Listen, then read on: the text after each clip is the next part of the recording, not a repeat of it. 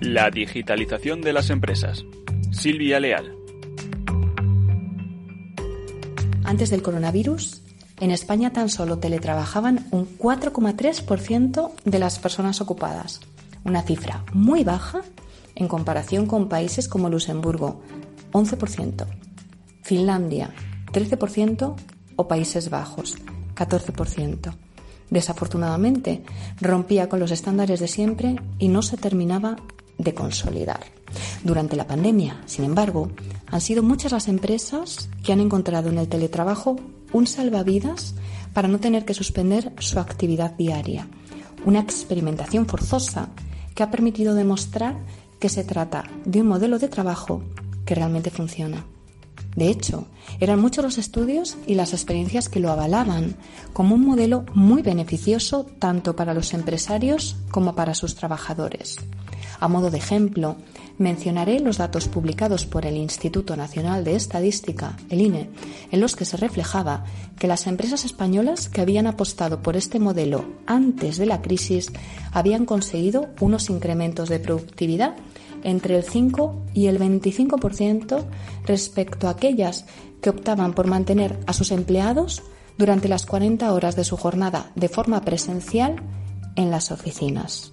Además, según esta misma fuente, las personas que tienen la suerte de teletrabajar dedican un 11% más de su tiempo precisamente a eso, a trabajar. Por todo ello, hoy, en muchos casos, va a ser difícil poder dar marcha atrás, puesto que además de funcionar, incrementa la motivación de los empleados, les permite conciliar, ahorrar tiempo y el coste de desplazamiento y, por si fuera poco, es respetuoso con el ecosistema. En pocas palabras, todo apunta a que ha llegado su hora, por fin, de consolidarse.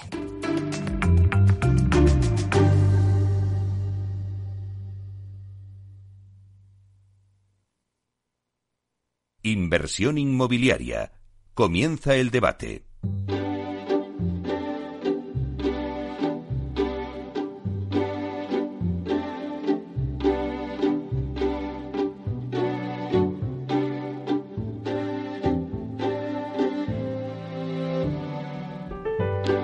Pues esta sintonía que escuchamos nos anuncia el tiempo del debate. Y hoy vamos a hablar de coliving. El coliving es una figura que está a caballo entre el alquiler tradicional y el hospedaje. Está dirigido a grupos concretos que comparten intereses e inquietudes similares. Vamos a poner un poquito en situación al oyente. ¿Quién demanda este tipo de productos?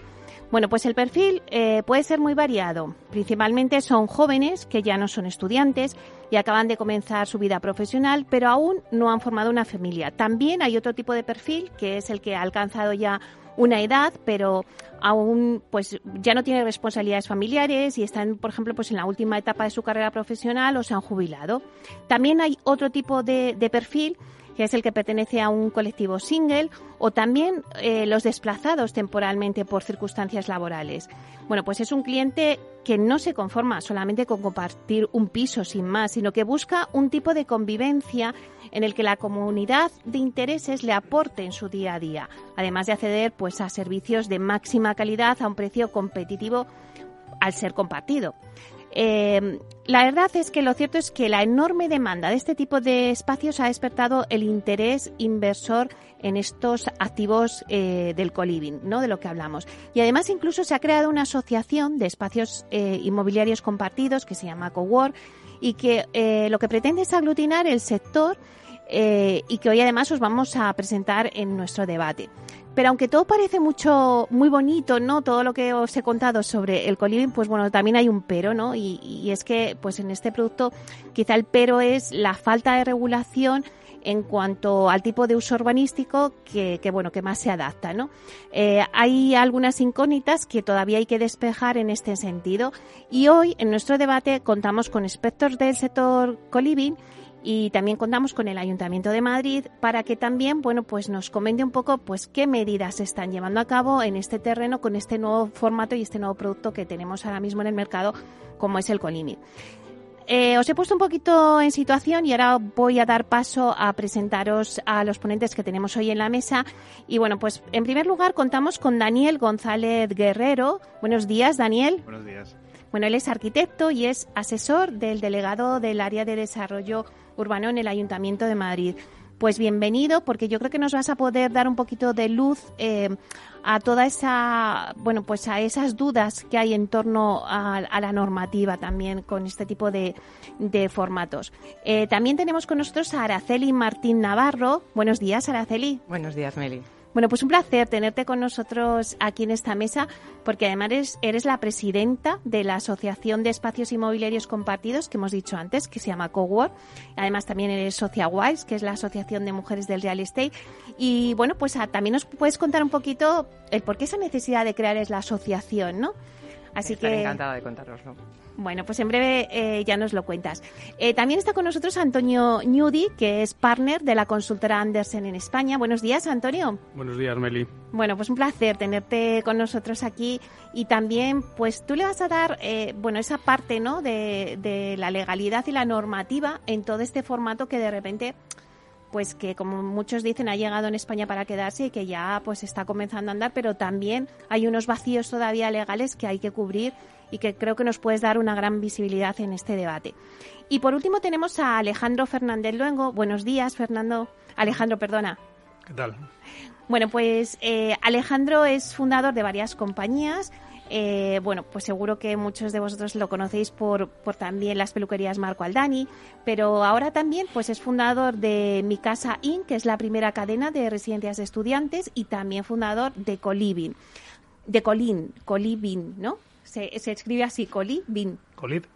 Coliv Inn, con dos N's, ¿no? Inn, que significa en inglés alojamiento o posada. Muy bien, muy bien. Bueno, pues yo creo que, en esta mesa era fundamental también tener eh, eh, la persona, el operador, ¿no? Y en este caso creo que nos puedes aportar muchas cosas, Alejandro, porque has puesto en marcha, pues no solamente eh, mi casa IN con el tema de residencias para los estudiantes, que también son espacios también de Goliving, sino también vuestra, bueno, pues ahora vuestra empresa Colinin. Eh, si os parece, antes de empezar de lleno en el debate, a mí sí que me gustaría que hagamos una ronda y que cada uno mm, me diera una pincelada, pues en un minuto, eh, de si creéis que el coliving eh, hay demanda en nuestro país para este tipo de formato o simplemente es una moda, es algo pasajero o no, o es algo que ha empezado y que se va a instalar, porque en otros países es verdad que el coliving pues funciona muy bien, pero en España, ¿cómo está funcionando? O cómo está más el arranque, ¿no? Si queréis empezamos contigo, Daniel. Pues perfecto, muchas gracias por, eh, por la invitación. Eh, vamos a ver, desde más que una moda eh, expresada como tal, yo creo que el mundo de la arquitectura y el, urbanismo lleva analizando y evolucionando las formas de habitar desde el origen de, la civilización, cuando, eh, cuando comenzaron los primeros asentamientos humanos. ¿no? En esta evolución a lo largo de la historia se puede observar cómo se analizan las diferentes relaciones dentro del propio hogar como en, el espacio urbano. ¿no?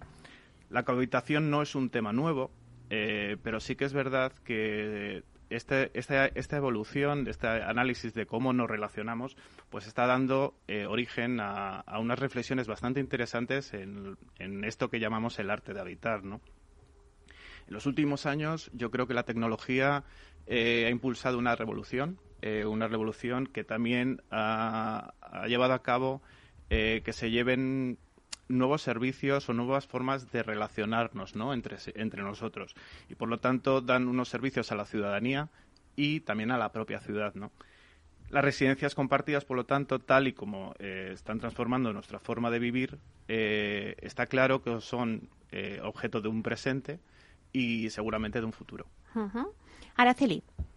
Pues bueno, me has quitado el discurso, pero muchas gracias. Yo, gracias lo que Gracias por lo que ya has avanzado. Yo uno de los temas que, traigo a la mesa es que esto es un movimiento, una sensación social, hay una realidad social, hay una demanda social. El mundo está cambiando. Cada vez estamos viviendo que compartir espacios es una forma de compartir comunidad en la que tenemos que adaptar los espacios en los que, como bien decías antes, ¿no? Eh, los arquitectos que son los que ordenan eh, los espacios de las viviendas y los espacios de las ciudades tiene que ir también parejo con el urbanismo, ¿no? La ley también se tiene que adaptar a, a esos cambios para que se puedan desarrollar esos proyectos. Yo no lo veo como una moda pasajera, yo veo con optimismo que el coliving ya está aquí, hay una serie de movimientos también, no solamente de concepto de vida, de compartir, como antes anunciabas, sino también hay una serie de movimientos demográficos hacia las ciudades en las que las personas quieren vivir aquí, quieren compartir. Hay una densidad tremenda en, ciudades como en Londres, como en Berlín y Madrid, eh, al igual que Barcelona, van a tener que atender todos estos cambios demográficos porque la gente prefiere vivir en Madrid, en las grandes ciudades, con una serie de comodidades. También está la tecnología, que tiene que ir muy ligada a esos nuevos espacios. La tecnología hoy se ha implantado, se ha acelerado con el confinamiento el estar en nuestras viviendas nos hemos dado cuenta lo importante que es tener unos sistemas de wifi, unos sistemas para poder estar trabajando. El teletrabajo se ha acelerado y ya viene para quedarse. En los espacios compartidos, como es el co-living, co-housing, implementan la tecnología para ello, al igual que la sostenibilidad. Yo creo que también va ligado en estos nuevos espacios la sostenibilidad. Eh, el pensar que el cuidado del medio ambiente, la eficiencia energética, esa aerotermia que hemos visto que también muchas viviendas carecían, muchos espacios de oficina carecían, yo creo que ahora mismo eh, es el momento para que podamos ordenar entre todos lo que nos está demandando la sociedad. Si no hay demanda real, ¿para qué estamos aquí? ¿no? muy bien. Antonio. Muy bien, muchas gracias y gracias por la invitación, Meli. Un saludo a todos tus oyentes. Eh, yo doy datos, ¿no? En Andersen llevamos eh, más de dos años y medio analizando proyectos de coliving, con lo cual yo tampoco hablaría de una moda quizás sí que podemos hablar ahora de que hay un interés eh, que se está haciendo más visible, ¿no? Y operadores nacionales de gran importancia, algunos de ellos los tenemos hoy sentados en esta mesa, e incluso eh, grandes operadores en otros países, ¿no? En Europa, Estados Unidos y de Europa, están poniendo el foco también en, en, nuestro país. Em, hacen que alejemos esa, esa impresión de que estamos ante, ante una moda del coliving. La demanda, como bien han dicho los, los que me han precedido, existe. Hay una, un amplio sector de la población que no encuentra ahora mismo en los modelos tradicionales de, de vida el espacio donde quiere vivir. ¿no? Eh, prácticamente los estamos empujando a un alquiler tradicional o al sector hotelero y en ninguno de los dos ambientes yo creo que el coliving se, se mueve con, con facilidad, con lo cual en mi opinión, no existe tal, tal moda y el hecho de que haya esa demanda y que haya ese interés inversor en desarrollar proyectos, pues nos, nos, nos aleja de esa duda, desde luego. Alejandro, como operador, ¿cuál es tu visión? Bueno, suscribo un poco todo lo, todo lo dicho, ¿no? Quizá, quizá, además de la tecnología, los cambios de hábitos, todo, todo esto que comentaban, pues una moda, llevamos 11 años haciéndolo, o sea, sería una moda larga, ¿no? Pero... Mm pero yo lo definiría como, un sector absolutamente de futuro y, quizá, quizá pues, pues yo veo muy importante, y aunque estemos en una emisora que se llama Capital Radio, pero, pero fíjate, te voy a hablar de, conceptos como como soledad y aislamiento, ¿no? O sea, en realidad lo que nosotros hacemos es crear comunidades. Eh, la demografía y la tendencia hacia cómo es ahora la sociedad. Cada vez hay más gente pues que el modelo de familia no es el tradicional, gente que vive sola y el mm. ser humano quiere pertenecer a algo. Creo que las redes sociales han puesto de relieve que ese tipo de contacto pues, pues no es real, ¿no? Y falta algo. Y creo que el éxito en los países de nuestro entorno desde hace ya dos décadas del modelo de Coliving como pertenencia a una comunidad y, más allá incluso de lo que has comentado como lo característico del nómada digital, porque es verdad que la tecnología ahora permite que puedes trabajar desde donde quieres, con lo cual la aspiración de vivir en sitios donde antes no podías la puedes cumplir. Pero fíjate que nosotros en Coliving eh, pensamos en crear comunidades especializadas porque hay muchos más perfiles de gente que van a, que van a vivir en colivings. Incluso no es un modelo para jóvenes, en mi opinión. Que abriríamos otro debate que es ser joven, porque, porque ahora se es joven hasta, hasta que tienes muchos años. Entonces, entendemos que el que te doten de, de actividades, el que pertenezcas a una comunidad, es un valor añadido absolutamente, en mi opinión, innegociable, ¿no? Bueno, está muy bien porque Alejandro nos ha puesto ahí sobre la mesa la parte social, ¿no? Que, que también, eh, bueno, está muy bien, no solamente los datos que nos da ya también Daniel y, y, Antonio y Araceli, sino también esa pata social. Si os parece, eh, Araceli, cuéntanos un poquito eh, el objetivo de la fundación, brevemente para que no nos ocupe todo, pero sí que queremos dar una pincelada de por qué surge la asociación, qué objetivos perseguís. Perfecto, pues mira, la asociación, pues como, como comprenderás, eh, surge porque hay una necesidad en el mercado. Los que estamos trabajando, los que llevamos años trabajando en, estos proyectos, como bien te adelantaba también Antonio, que lleva más de dos años dentro de su despacho de Andersen, viendo esa capacidad del inversor, viendo cómo podíamos atender esa demanda como desarrolladores, como promotores o como operadores, como te decía Alejandro, necesitábamos de alguna manera regular e impulsar eh, todas estas cuestiones que nos estaban imposibilitando el que se pudieran desarrollar estos proyectos. De ahí nace CoWork, con esa intención, digamos, de defender los intereses de los profesionales del sector. Y cuando digo eso, ¿quiénes son los intervinientes? Pues estamos desde, desde profesionales libres, arquitectos, abogados, hasta grandes compañías. Quiero aprovechar para, para mencionar a los, digamos, fundadores, los que en un principio nos sentamos y dijimos, oye, aquí hay que echarle horas, pero esto es necesario. Y, y contamos con, con, Irene Trujillo, que hoy está liderando un proyecto de Dove Vivo, de un operador mm. internacional italiano que ha entrado en España gracias a, a su compañía, o My Place. Antonio, desde el despacho de abogados de Andersen, veíamos que la estructura jurídica era mm. importantísima porque nos tendríamos que entrar a las administraciones para ayudarles con nuevos proyectos a poder modificar estas, digamos, esta ley para que pudiéramos esta regulación urbanística se atendiera. Y, no dejo de, mencionar al COAN, a Sifrido eh, el decano del colegio, al cual fue el primero que visitamos para que se aliara con nosotros. Entendíamos como el colegio de arquitectos nos iba a ayudar a todos los que estábamos trabajando en ello. Se han unido perfiles, como te digo, de profesionales y de compañías. Se han unido, se han unido operadores y que están ahora en el mercado intentando proyectar esto, como es el grupo Marjal, desde Alicante, desde Barcelona, Carles Rives, que también les gracias, desde Richard eh, Ellis, eh, Javier Caro. Eh, y ese ha sido, digamos, el primer inicio. Yo cuando se unían, íbamos ahí, y Alejandro también, decíamos, oye, aquí hay que echarle horas, aquí hay que trabajar. Entonces, esto está abierto para todos, para todos los que queramos empujar, para todos los que queramos defender y preservar lo que sería este, este digamos, este nuevo desarrollo inmobiliario y para establecer diálogos con la Administración. Ese sería uno de los principales objetivos. Establecer puentes con la Administración para dar y regular esta situación jurídica y urbanística que tanto nos interesa a todos.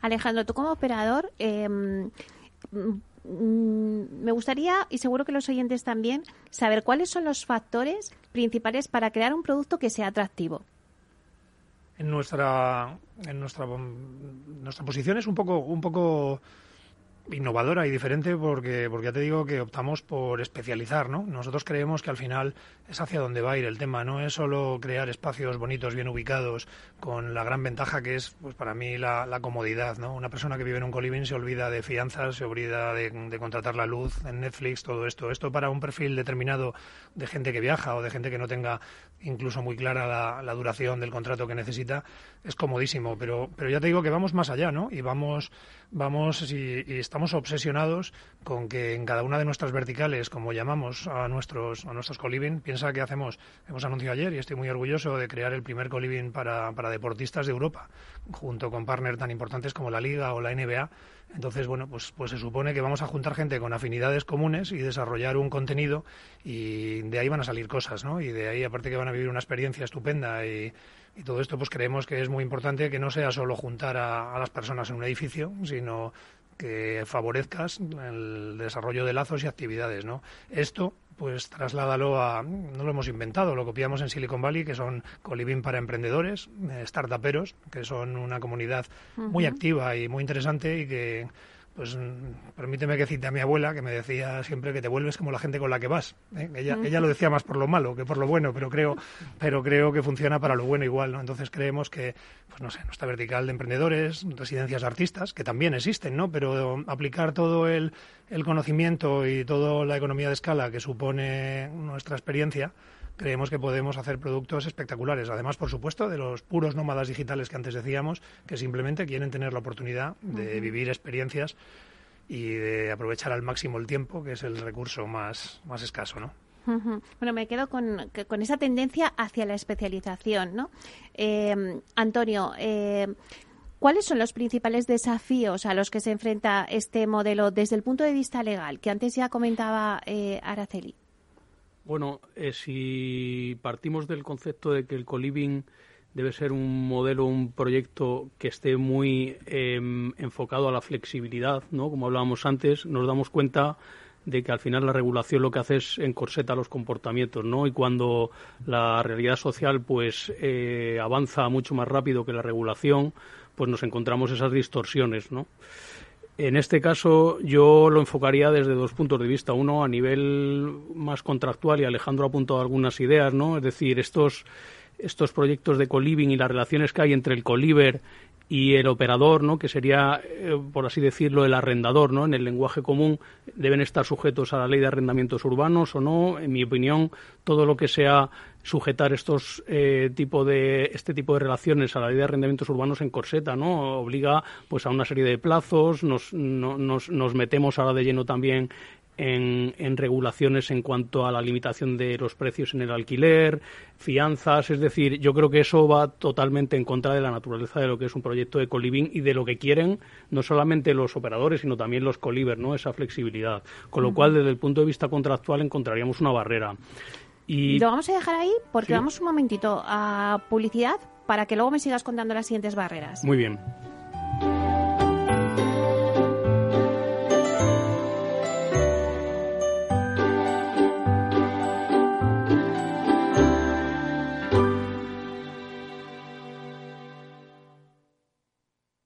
Si tu lado emocional dice, invierte en ciberseguridad, sabes que es un sector en crecimiento. Y tu lado racional dice, no tienes tiempo de crear una cartera desde cero y si te la gestionan otros, te cobrarán mucho en comisiones. En Renta 4 Banco te lo ponemos fácil. Con el nuevo servicio de gestión óptima, contrata nuestras carteras temáticas 100% online, con una comisión de gestión de solo 0,25%. Entra en r4.com o en cualquiera de nuestras oficinas y descubre todas nuestras carteras. Tu lado emocional y racional por fin se unen. Renta 4 Banco, tu banco especialista en inversión.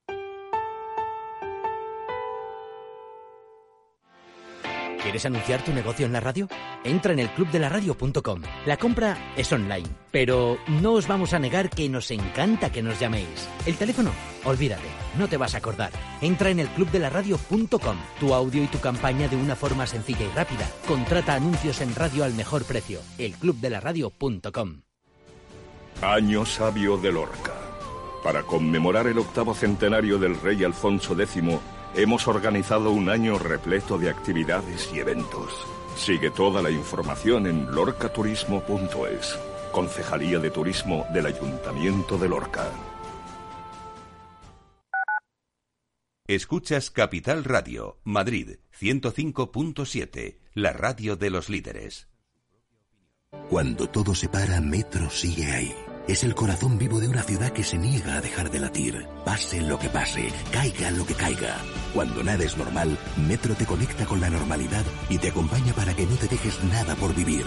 Ahora y siempre, la vida se mueve en Metro.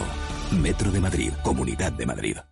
Disfruta de la mejor cocina gallega en Montes de Galicia. Todo un clásico moderno en el barrio de Salamanca. Disfruta de la variada dieta atlántica, de las mejores carnes y pescados tratados con respeto y transparencia y regados con una de las mejores bodegas de la zona. En grupo, en familia o en pareja, Montes de Galicia te ofrece el espacio perfecto en cada ocasión.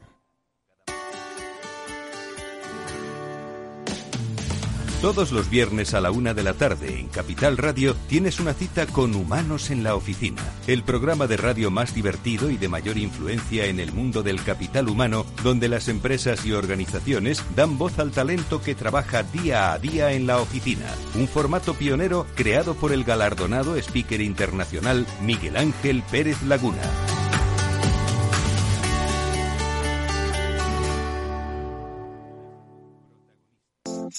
Hornos San Onofre. Somos pasteleros y eso nos gusta. Utilizamos materias primas que nos hacen disfrutar y elaboramos todos nuestros productos de forma artesanal, sin sucedáneos, ni margarinas, ni grasas trans. Sabemos que las cosas buenas son importantes. Con el hashtag buscamos gente dulce. Hornos San Onofre, calle San Onofre 3, teléfono 91 532 9060 y calle Hernani 7, teléfono 91 554 3396. También nos encontrarás en el mercado de San Miguel, 3 subes www.pasteleriasanonofre.com. Capital Radio.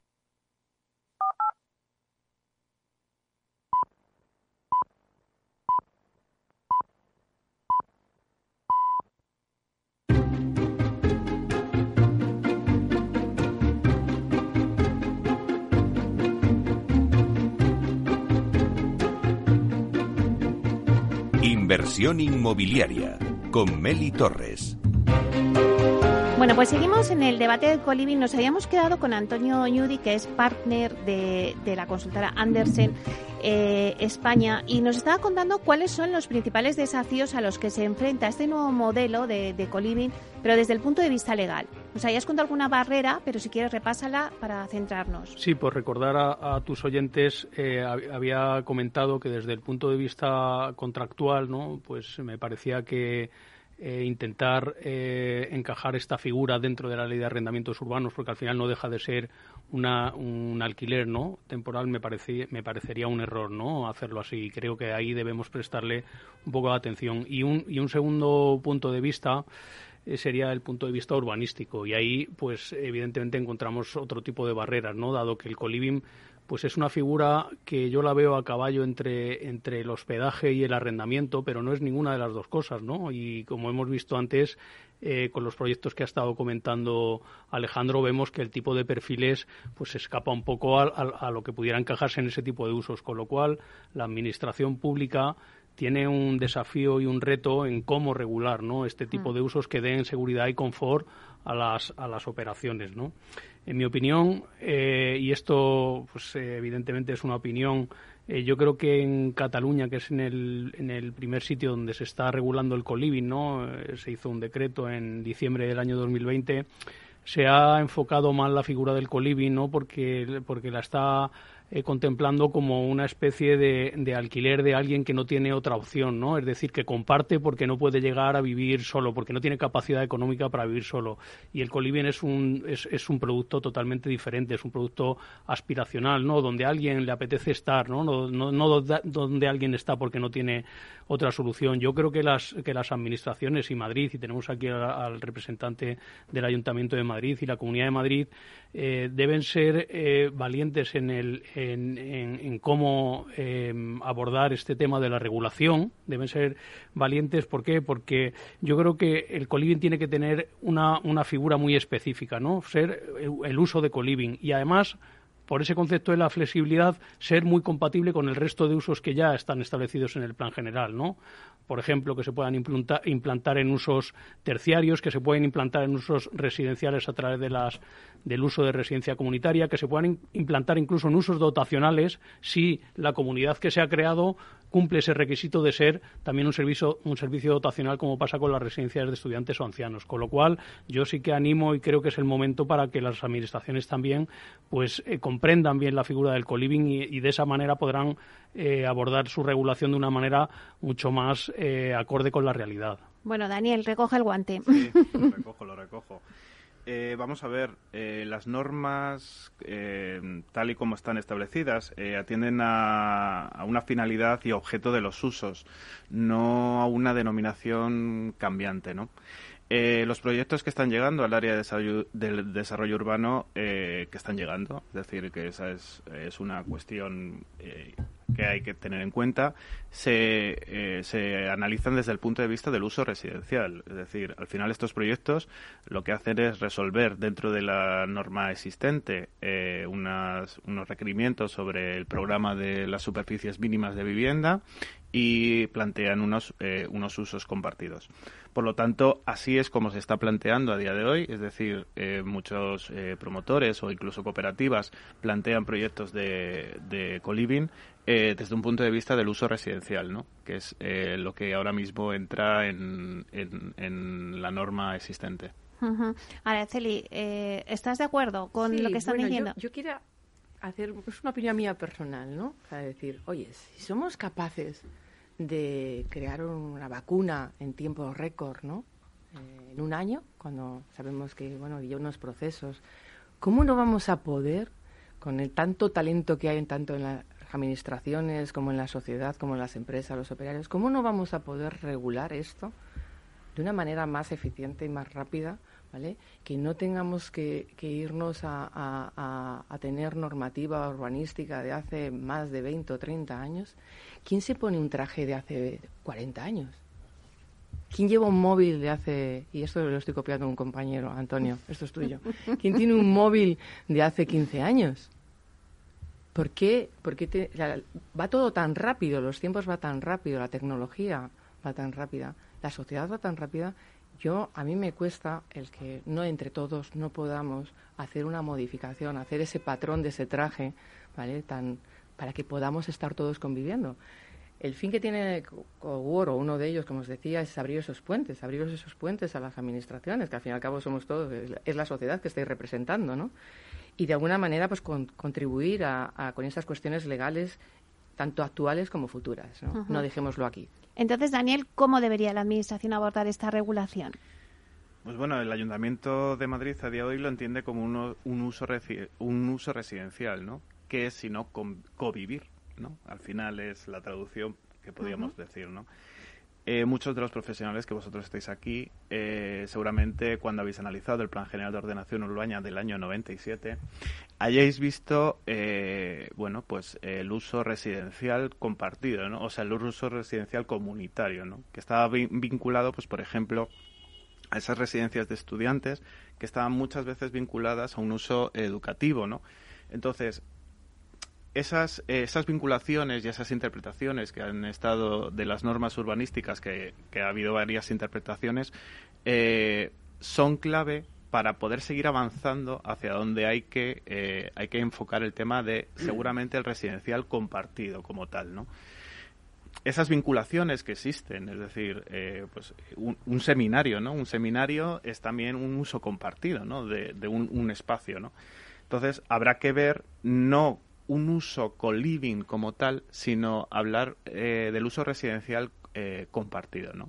Yo creo, efectivamente, o sea, no un uso específico, sino mejorar, porque ya existe dentro del, plan general un uso residencial, eh, por, por, así decirlo, un comunitario, uso residencial comunitario, ¿no? Que ahora mismo te hace una serie de necesidades, que es vincularlo a un uso educativo, un, un uso sanitario, un uso por ahí es donde debe ir.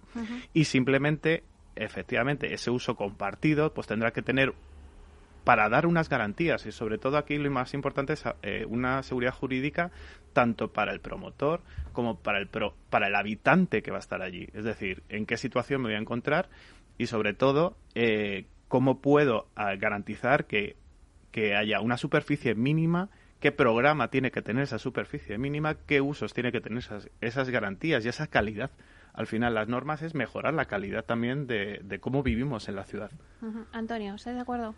Bueno, yo estoy un poco en desacuerdo con, con Daniel y, digo por qué, ¿no? Porque eh, vuelvo a insistir en los conceptos de flexibilidad, ¿no? De adaptarte a la realidad social eh, es muy complicado si pretendemos a priori ya establecer unos, unos requisitos mínimos. Entiendo que la norma también debe eh, eh, preservar la seguridad ¿no? de las operaciones, pero a mí me da la impresión de que si nosotros enfocamos este tipo de proyectos solamente en el uso residencial, nos vamos a quedar muy corto, porque las ciudades avanzan, las zonas eh, industriales de las ciudades eh, se vuelven ya incompatibles con la realidad. Los usos hoteleros cada vez van cambiando y adaptándose más a, usos incluso mm, de más espacio de tiempo, ¿no? Que el, que el meramente turístico, ¿no? Por así decirlo. Con lo cual, a mí me da la impresión de que, y vuelvo a insistir en mi intervención de antes, debemos eh, ser valientes eh, un poco en establecer realmente que a dónde va la sociedad, ¿no? Sin poner corsés,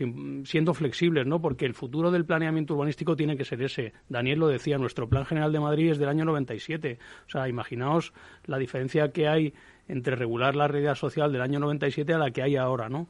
Si vamos un poco por el mismo camino que se fue en aquel momento y, y, por el camino que es de lo que no está permitido expresamente está prohibido, que no debe ser, en mi opinión, pues vamos otra vez a volver al, bucle de siempre y a tener que modificar otra vez dentro de un año y medio. Antes Daniel decía, para el inversor dar esa seguridad y también para el promotor, para el operador que quiere, eh, Alejandro, eh, ¿cuáles son las barreras que puede frenar el apetito inversor eh, que bueno pues que hay ahora mismo en la actualidad o también si también me interesa la postura de los bancos no si los bancos están dispuestos a financiar este tipo de formatos. Sí bueno el las barreras, la, obvia, la incertidumbre siempre, siempre juega en contra, ¿no? Eh, permíteme que, te conteste y un poco hilvanando con la pregunta anterior. O sea, yo, yo me gustaría añadir que, hemos de ser conscientes que, España es posiblemente, si no el mejor, uno de los mejores países del mundo para que el coliving se desarrolle, por muchas características que aquí se aunan. Algunas explican nuestro éxito con el turismo, pero hay otras muchas que es por lo que los operadores nacionales estamos creciendo y por lo que los operadores internacionales quieren entrar aquí. Pero es que dentro de España, Madrid especialmente, pues, pues Antonio hablaba de un reto. Yo creo que es una oportunidad espectacular de, saber leer ¿no? lo, que viene. Y, y, esto lo hilvano, o sea, hay inversores que quieren entrar. El, sector, sabiéndolo gestionar como operador, os digo que, sí, que hay, hay, mucha demanda y además en, en, muchos aspectos y con muchos verticales, como nosotros decimos, que todavía no hemos, no hemos empezado a operar pero claro, necesitas, necesitas espacio y el inversor necesita hacer certidumbre. Nosotros con los bancos, pues bueno, nos hemos un poco apalancado en, nuestro track record de residencias de estudiantes, que ocurrió un poco lo mismo. ¿eh? El student housing, si esta conversación la tenemos hace 10 años, pues bueno, la gente entendía los colegios mayores, ¿sabes? El tema de residencias urbanas como inversión alternativa, pues no, no, no, no tenía mucho encuadre y ahora no hay debate alguno, ¿no? Yo creo que con el coliving pues utilizamos decir, mire, esto es como una residencia de estudiantes, como Daniel ha comentado, pero no solo para estudiantes, para otras muchas comunidades y hay un montón de razones demográficas y un montón de argumentos para, para justificar que es una inversión enormemente recurrente y predecible, ¿no? Entonces, hombre, ¿qué tenemos que conseguir? Pues que, que las administraciones y, y las normas del juego pues sean los más flexibles posible, porque sí te aseguro que de hecho, de hecho una de las máximas del producto que nosotros intentamos ofrecer, fíjate, que es desde unos días hasta para siempre. ¿Sabes? La mm. posibilidad de vivir en coliving, ¿no? Pues claro, obviamente esto, adecuarlo luego a los contratos y todo esto no es, no es tan sencillo si no tienes un marco pues, pues amplio ¿no? de, regulación. Los bancos yo entiendo que suelen ir, y que me perdonen los oyentes que, trabajen en el sector, ¿no? suelen ir un poco por detrás, pero, pero al final lo entienden. ¿eh? y yo creo que la inversión alternativa de moda será sin ninguna duda los Coliving en breve. Pero ahora lo están financiando. A modo hipotecario, con más recelo del que me gustaría ver, pero sí, sin duda, hay, hay encima de la mesa proyectos muy importantes. Eh, Araceli, te estaba mm. oyendo eh, que sentías con la cabeza. Eh, ¿Vosotros qué sensación tenéis, las empresas que habéis formado esta asociación, eh, ahora oyendo a Daniel y, antes que ah, decías, esa colaboración público-privada tiene que darse, ¿no? ¿Qué, demandan eh, las empresas? Agilidad, regulación, seguridad. ¿sabes? Seguridad. Si lo que queremos es que haya una transparencia y una seguridad jurídica que nos permita. ¿Qué estamos haciendo? Y, lo sabrás, adaptándonos. Si el suelo es dotacional, pues hacemos el proyecto, aconsejamos que el proyecto sea de una manera. Si el suelo es de uso residencial, lo haces de otra. Eso no es eficiente. Eso no es lo que, lo que demandan, digamos, los operadores, tanto los operadores como Alejandro, como los promotores, como, como, el, como el que va a vivir, ¿no? Porque tengo, a lo mejor hay gente que dice, bueno, pues yo puedo, puedo estar en, una seguridad de que pueda tener unas, como tú bien has dicho, ¿no? unos espacios mínimos de habitabilidad que me den unas garantías de salud y bienestar en la vivienda. Entonces pedimos agilidad, pedimos regularización y transparencia. Y para eso estamos, para eso estamos, para, para, para impulsarlo y para ayudar. Daniel, ¿cómo está afrontando el ayuntamiento? Eh, decías, nos están llegando proyectos, pero claro, eh, teniendo en cuenta que no parece existir el uso específico del coliving en las normas urbanísticas de Madrid, ¿cómo se están afrontando eh, estos proyectos cuando llegan al ayuntamiento? es un poco lo que explicaba antes y escuchando también un poco a, las intervenciones anteriores.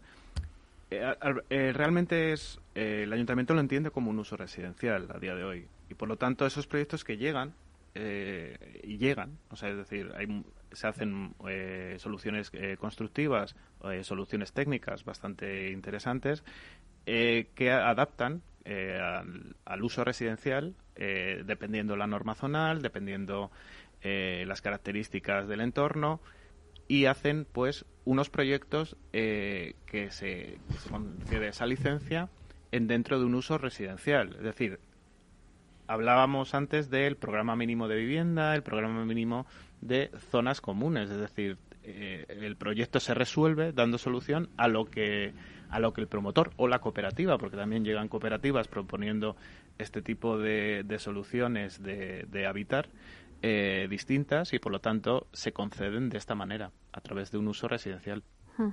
Antonio, no sé, con lo que está ya poniendo todo el mundo sobre la mesa, eh, antes decías, bueno, no estoy de acuerdo, pero ¿qué soluciones podemos dar eh, a corto plazo que la Administración las pueda tener en cuenta y decir, vamos a avanzar en este terreno a nivel legal?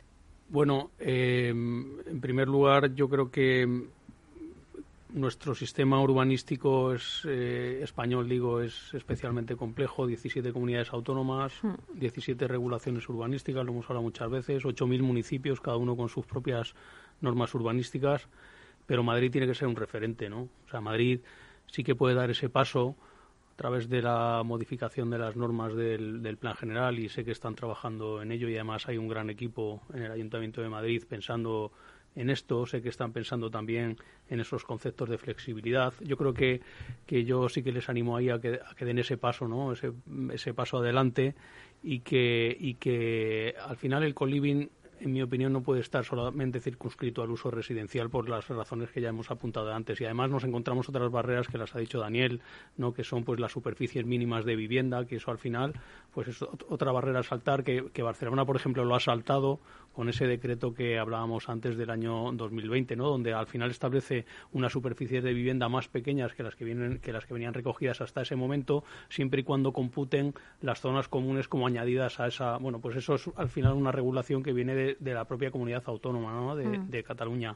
La Comunidad de Madrid también se tiene que lanzar a regular, en mi opinión, tiene que definir eh, pues eh, dentro de estos usos compartidos que no estamos hablando de usos meramente turísticos. Es decir, ahí tiene que haber una combinación entre las dos administraciones para afrontar este desafío y esta gran oportunidad que tenemos de ser diferentes porque mm, cada vez es más diferente la sociedad a la, a, la, que, la que estamos eh, viviendo ¿no? en estos momentos en ese mundo de cambios no constantes con lo cual yo creo que ahí el ayuntamiento y nosotros desde luego desde la asociación sí que les proponemos un diálogo, ¿no? un diálogo muy profesional y además de, muy colaborativo con ellos para pues establecer esas, esas posibles ideas que ayuden al sector al final, ¿no?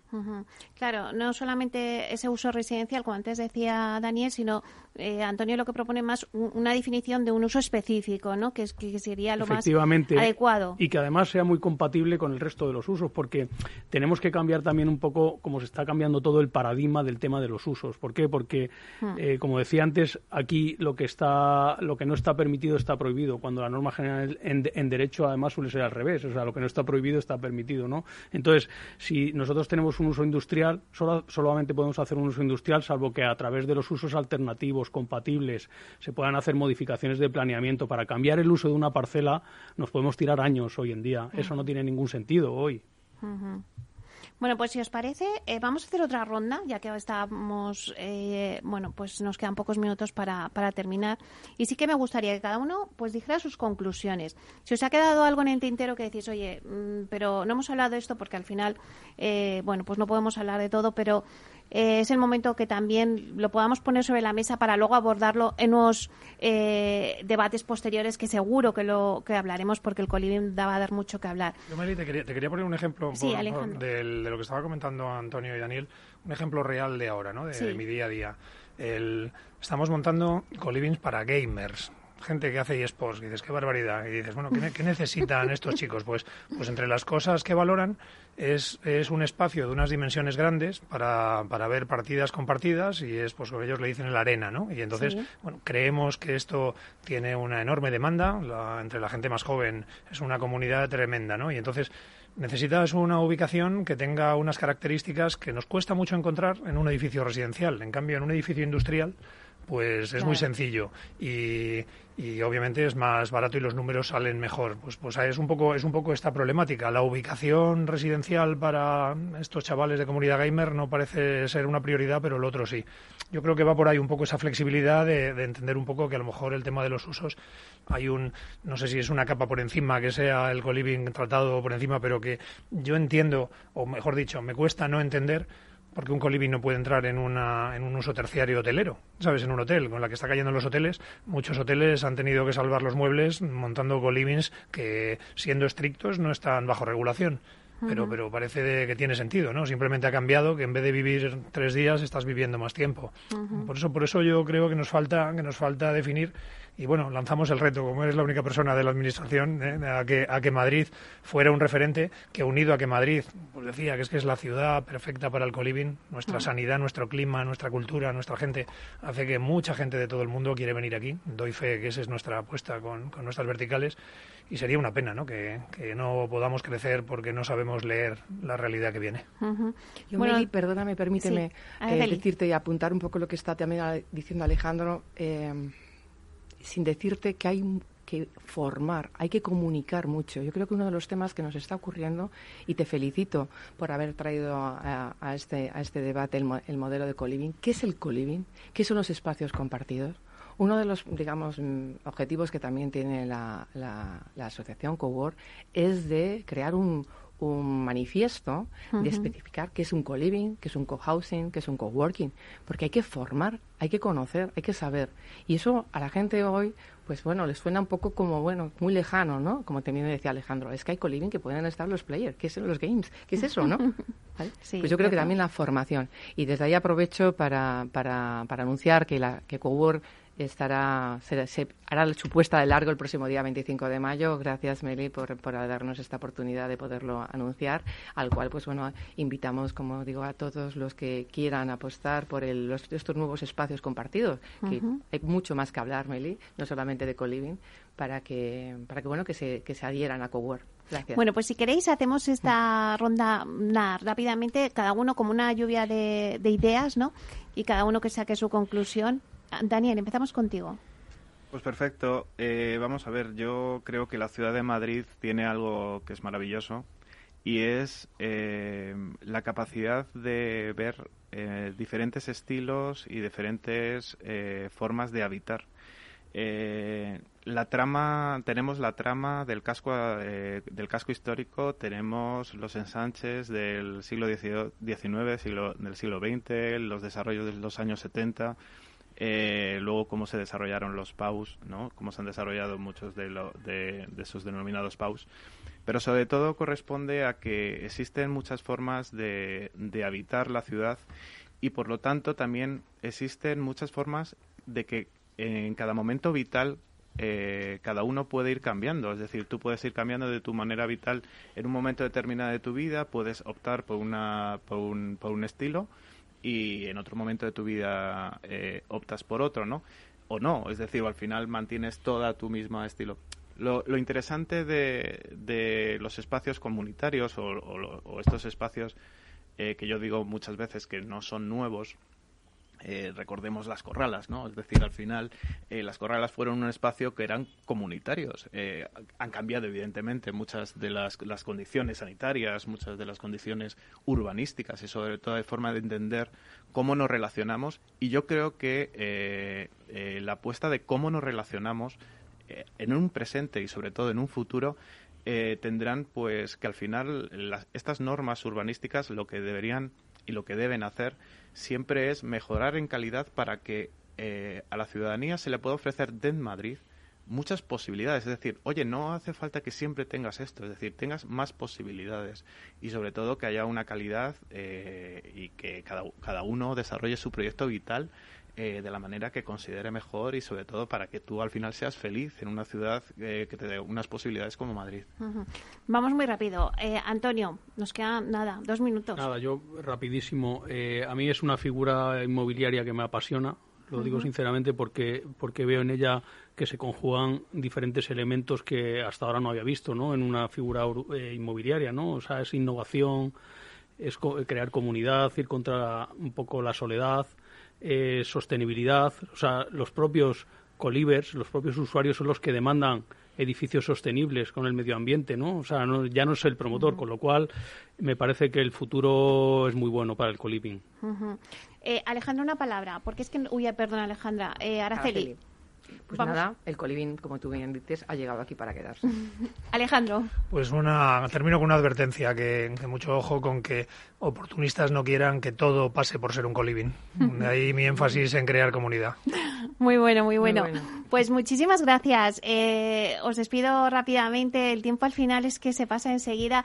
Eh, ha estado con nosotros Daniel González eh, Guerrero. Muchísimas gracias por estar aquí. También ha estado con nosotros Araceli Martín Navarro. Gracias, Araceli. También Antonio Ñudi, muchísimas gracias. Y también Alejandro Fernández Luego, muchísimas gracias Alejandro por aportarnos ese final. bueno, pues seguiremos hablando del coliving y nos seguiremos reuniendo. Y bueno, y a ustedes, señoras y señores que nos escuchan al otro lado de las ondas, gracias por estar ahí y compartir este espacio con nosotros. Gracias también de parte del equipo que hace posible este espacio, de Félix Franco y Miki Garay en la realización técnica y de quien les habla, Meli Torres. Les esperamos la próxima semana aquí en Inversión Inmobiliaria. Hasta entonces, que sean felices.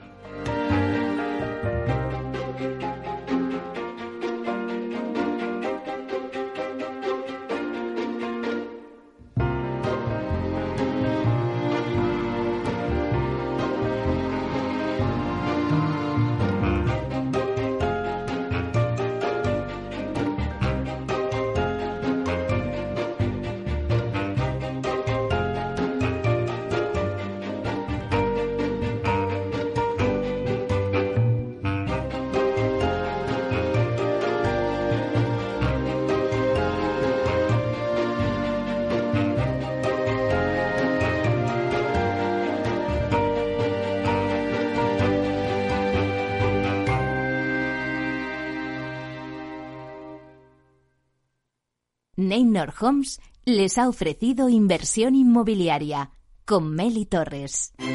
Neynor Homes presenta Inversión Inmobiliaria cada jueves de 10.30 a 13 horas en Capital Radio, un espacio donde se darán las claves para realizar la mejor inversión en inmuebles y sacar la mayor rentabilidad a sus propiedades. No se pierda su cita inmobiliaria de la semana en Capital Radio. Ya no estamos en la era de la información, estamos en la era de la gestión de los datos y de la inteligencia artificial. El tratamiento inteligente de estos datos proporciona un valor enorme a las empresas en sus procesos de negocio. En Piper Lab ayudamos a nuestros clientes a tomar decisiones de negocio basadas en datos. Escúchanos todos los lunes en el espacio de Big Data de Capital, la Bolsa y la Vida.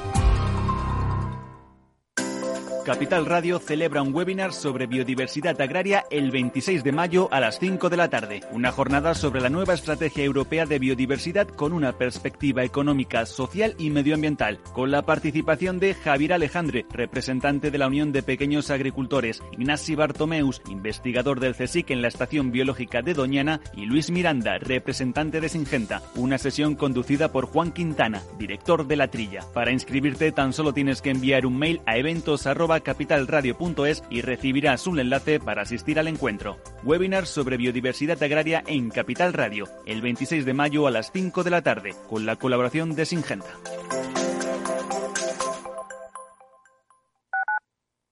Capital Radio Madrid, 105.7. Disfruta de la mejor cocina gallega en Montes de Galicia. Todo un clásico moderno en el barrio de Salamanca. Disfruta de la variada dieta atlántica, de las mejores carnes y pescados tratados con respeto y transparencia y regados con una de las mejores bodegas de la zona. En grupo, en familia o en pareja, Montes de Galicia te ofrece el espacio perfecto en cada ocasión. ¿Sabes cuál es el mejor dial para escuchar Capital Radio? Tu móvil. Ya tienes disponibles las versiones de iOS y Android de Capital Radio. Y si quieres escucharlas en tu coche, lo tienes muy fácil. Empareja el Bluetooth de tu coche con tu móvil o tableta, entra en la app de Capital Radio y ya lo tienes. Escucha Capital Radio en digital. Y si te preguntan qué escuchas, no lo dudes. Capital Radio.